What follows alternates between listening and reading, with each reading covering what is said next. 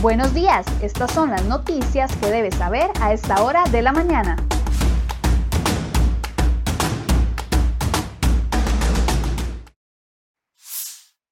Hola, ¿qué tal? Muy buenos días. Gracias por acompañarnos en Cere Hoy Noticias. Vamos de inmediato con las informaciones que preparamos para ustedes el día de hoy en nuestra portada.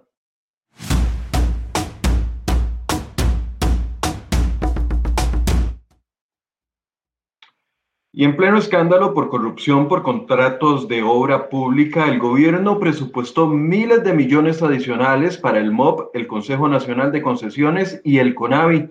Así consta en el cuarto presupuesto extraordinario que envió a la Asamblea Legislativa y que será estudiado, discutido y votado en primera instancia por la Comisión de, Asuntos Hacendarios. Según el plan de gastos, se pretende asignar más de 47 mil millones de colones adicionales para el MOP, así financiar actividades y proyectos de concesiones.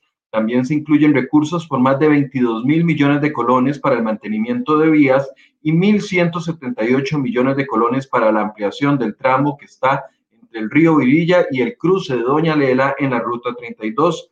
Todas estas obras son ejecutadas por las empresas envueltas en el escándalo de corrupción cuyos dueños están actualmente detenidos presupuesto también incluye otros 16 mil millones de colones para atender eventuales emergencias y para obras de mejoramiento vial en la Florencio del Castillo, el cruce de la Galera, la Ruta 32 y varias rutas nacionales en la zona rural.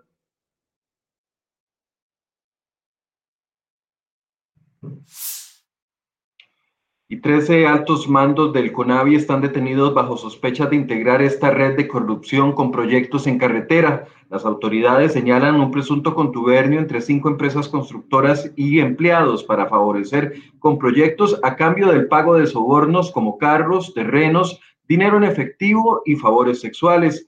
El caso Cochinilla, como es conocido por las autoridades, no es el único escándalo del CONAVI. Los señalamientos éticos despertaron en una institución a partir de presuntas anomalías que se dieron en el 2012 con la trocha fronteriza. Un informe de auditoría publicado en enero del año 2020 advirtió que el CONAVI no contaba con un programa ético, una estructura organizacional o un actor que atendiera las denuncias de de los funcionarios por incumplimientos éticos. No existen dentro del CONAVI regulaciones específicas sobre discriminación, acoso, represalias, difusión sobre información confidencial, falsificación de documentos y tráfico de influencias. Además, no se han establecido políticas y procedimientos en relación con investigaciones y sanciones. Detalla este informe que advertía los posibles casos de corrupción que podían darse desde el año 2020. En nuestra portada podrá encontrar las advertencias sobre este tema que hizo el CONAVI y nada, ni ninguna de las mejoras que se tuvieron que implementar. Este martes se conoció que la institución abrió una investigación interna por este caso.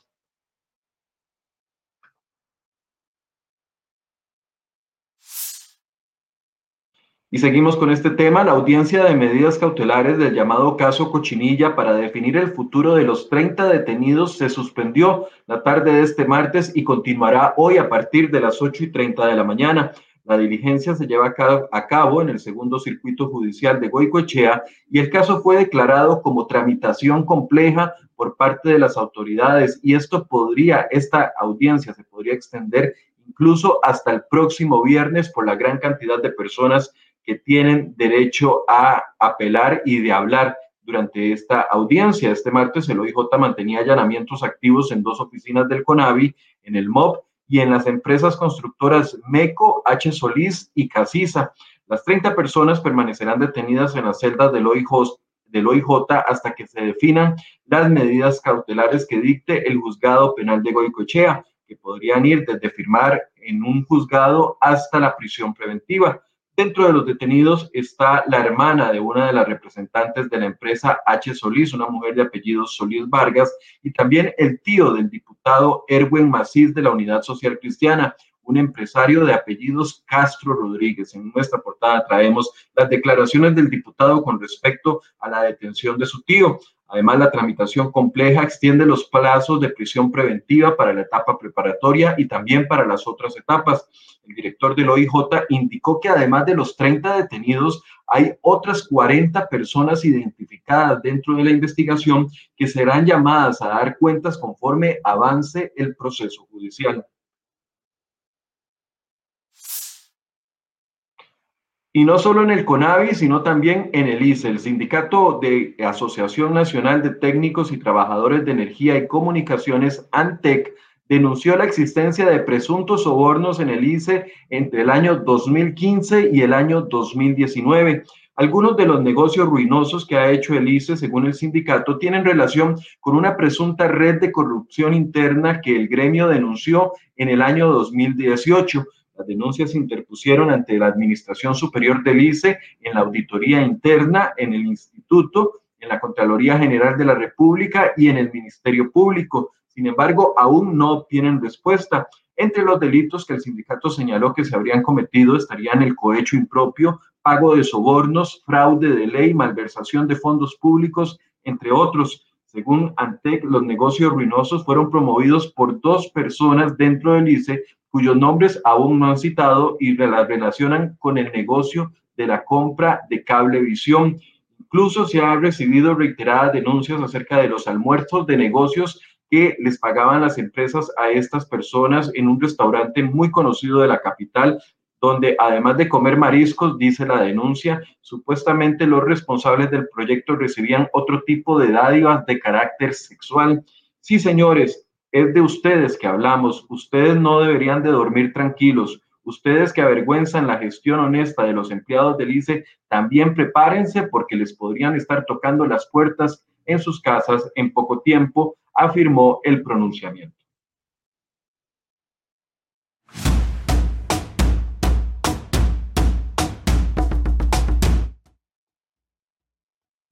Y los diputados de la Comisión Investigadora de los Vínculos del Narcotráfico con la Política Nacional llamaron a cuentas al diputado de la Unidad Social Cristiana y ahora separado de ese grupo, Óscar Cascante Cascante. El diputado deberá llegar a una audiencia el próximo 29 de junio para que explique a los diputados de la Comisión Investigadora las razones por las cuales en 13 oportunidades tres sospechosos de narcotráfico lo visitaron en su despacho en la Asamblea Legislativa. Los sospechosos son dos hombres de apellidos Cartín Ramírez y Soto Rivera y otro que ya falleció de, apellidos Cartín Herrera.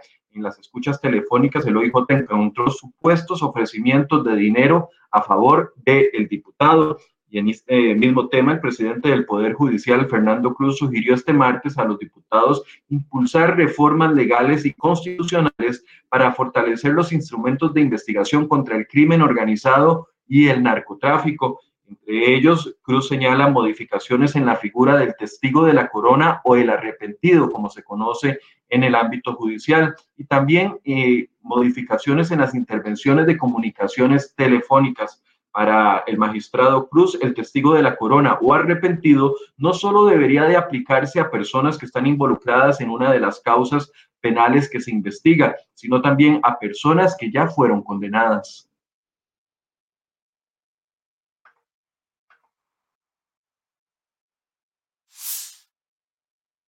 Vamos con temas de COVID. La semana epidemiológica 23 que abarcó desde el 6 hasta el 12 de junio registró 11.727 casos de la enfermedad. Esto representa una disminución del 12.3% de la semana tras anterior a la anterior, con un promedio de, de 1.697 casos diarios nuevos. Aunque han bajado, se mantienen altos. En lo que respecta a fallecimientos, reportaron 171 muertes en esa semana, lo que da un promedio de 24 fallecidos por día. Este martes se registraron 1.708 casos, 19 fallecimientos, 1.245 personas hospitalizadas y 478 de ellos están en unidades de cuidados intensivos. Además, una persecución policial la noche de este martes dejó como saldo una persona muerta y dos heridos en la zona sur. La policía recibió la alerta de tres vehículos, los cuales al parecer transportaban algún tipo de contenido ilícito. Los vehículos venían desde la zona sur hasta Cartago. Se instaló un control en carretera y al percatarse de la presencia policial, los sospechosos dieron vuelta y trataron de huir hacia Pérez Celedón. Ahí inició esa persecución y después generó un enfrentamiento a disparos.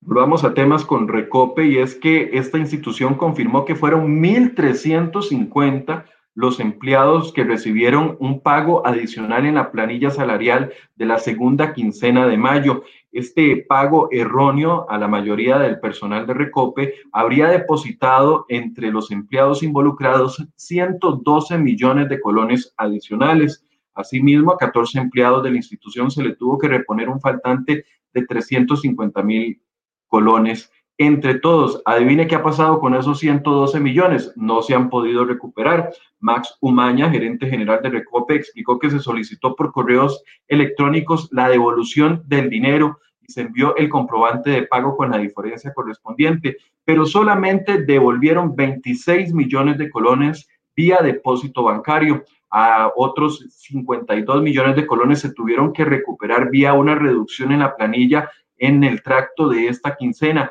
y 34 millones de colones se van a recuperar en cuatro tractos adicionales. Esto prevé Recope que va a poder recuperar todo el dinero de sus empleados pagos de más hasta el mes de septiembre.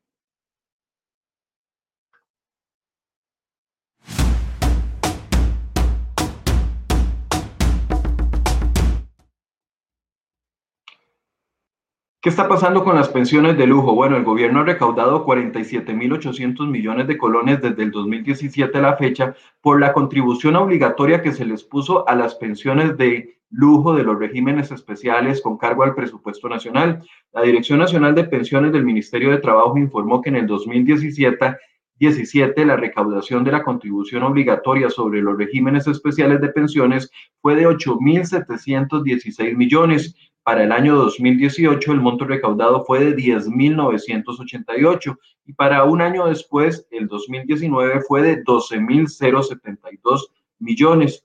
En el 2020 la contribución fue un poco menor y generó 12.036 millones y entre enero y abril de este año ya se sumaban 3.992 millones. Las cifras no incluyen a los pensionados del Magisterio Nacional en ninguno de los periodos que se reportaron. El problema está en que esa cifra podría bajar gracias a dos resoluciones de la Sala Constitucional que dimos a conocer aquí en cereoy.com, que abrieron la puerta para que más de 4.000 pensionados de lujo ahora pidan una reducción en esa contribución del 5%. Es decir, ellos van a recibir más dinero y se va a recaudar menos de lo que se ha recaudado en los últimos cuatro años.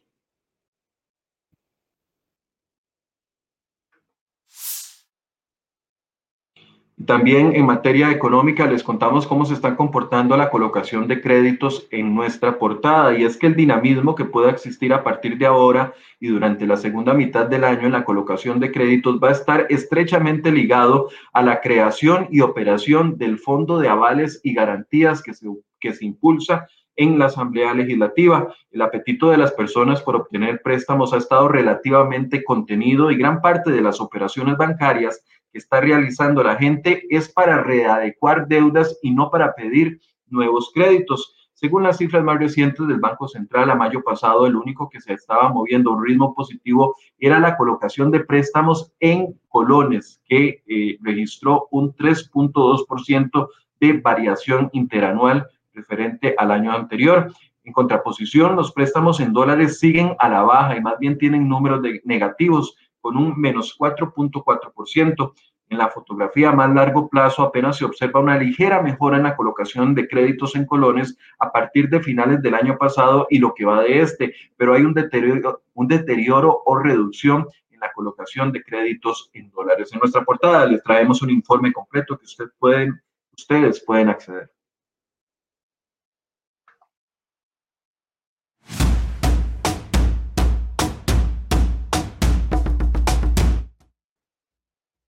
Bueno, y el peor temor para la derecha peruana se, está terminando de cumplir y es que el izquierdista Pedro Castillo se impone en Perú tras el final del recuento electoral con un 50.12% de los votos frente a un 49.87% de la conservadora Keiko Fujimori pese a que el conteo le da por vencedor, Castillo tendrá que esperar una, una, resolución judicial después de que Fujimori pidiese la anulación de 200 mil papeletas por supuesto fraude. Solo 44 mil votos separan al partido de Castillo del partido de Keiko Fujimori. Ha movilizado ella todo su arsenal jurídico alegando fraude en varias mesas electorales sin fundamentar las denuncias ni aportar pruebas fehacientes del supuesto fraude que está denunciando. Es el Jurado Nacional de Elecciones, el órgano que tendrá la última palabra para eventualmente declarar uno de los vencedores, aunque Castillo ya ha asumido el rol de ganador y se ha expresado como presidente del país. De hecho, el maestro y exdirigente sindicalista salió la anoche al balcón de su sede en Lima para agradecer a sus seguidores y gritar a los cuatro vientos que no son comunistas ni chavistas.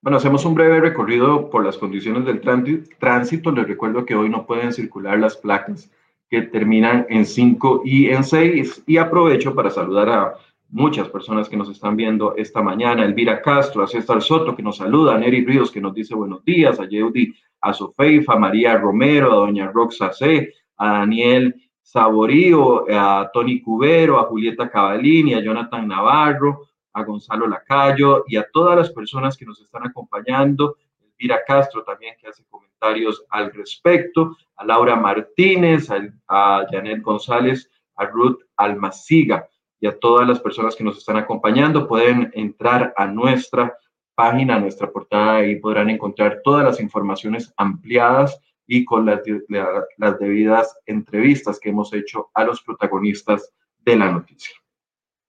Saludos a Paola, que nos saluda desde Puerto Viejo. Qué envidia, Paola. Dichosa.